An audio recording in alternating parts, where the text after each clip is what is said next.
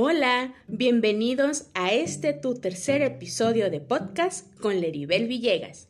Comenzamos. La búsqueda del tesoro.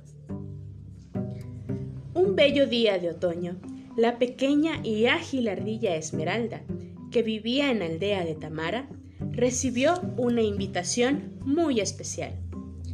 Fue invitada a participar en la búsqueda de un tesoro que iba a llevarse a cabo en la fiesta de las hojas, en el pueblo donde vivían sus primas, situado en el bosque de las letras mágicas. Nuestra amiga Esmeralda se puso muy contenta y se apresuró a responder afirmativamente a la invitación. Esperaba ser la primera en encontrar el tesoro. Sabía que todas sus primas ardillas estarían allí y estaba ansiosa por verlas de nuevo y competir con ellas. Finalmente llegó el día tan esperado. Esmeralda estaba en la línea de partida. La ardilla jefe dio las instrucciones. Después, todos nuestros amigos tomaron un sendero. Desdichadamente, en la primera etapa, Esmeralda pronto se dio cuenta que no era capaz de leer el cartel indicador, porque hasta ese momento no le había parecido importante aprender a leer. Por más que intentaba entender lo que decía, no lo lograba. Entonces se dijo, bueno, no es tan importante. De todos modos voy a encontrar el tesoro. Después tomó una dirección equivocada y se encontró ante un pantano que no pudo atravesar.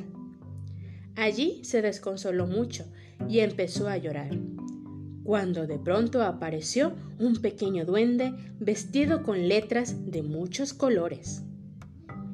El duende, que sabía todo, comprendió el desconcierto de nuestra amiga y le dijo, Yo poseo el secreto que te conducirá hasta el tesoro, pero deberás pasar diferentes pruebas. En primer lugar, deberás reconocer las letras que te voy a lanzar. Después volverás al lugar de partida y colocando correctamente una de mis letras mágicas sobre cada cartel, descubrirás cómo llegar al más bello de los tesoros.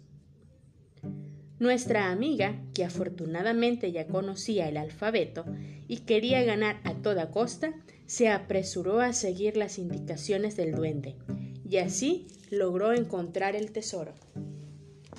Se sentía muy orgullosa de sí misma, pero su tesoro más grande fue darse cuenta de la importancia de aprender a descifrar las palabras y las frases.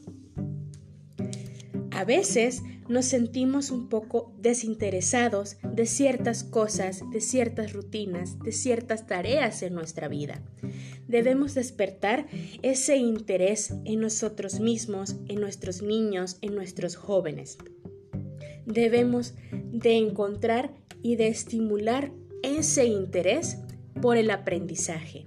Es importante no solo aprender ciertas cosas en la escuela, esas son herramientas que nos van a, ayudar a abrirnos el camino y poder salir adelante.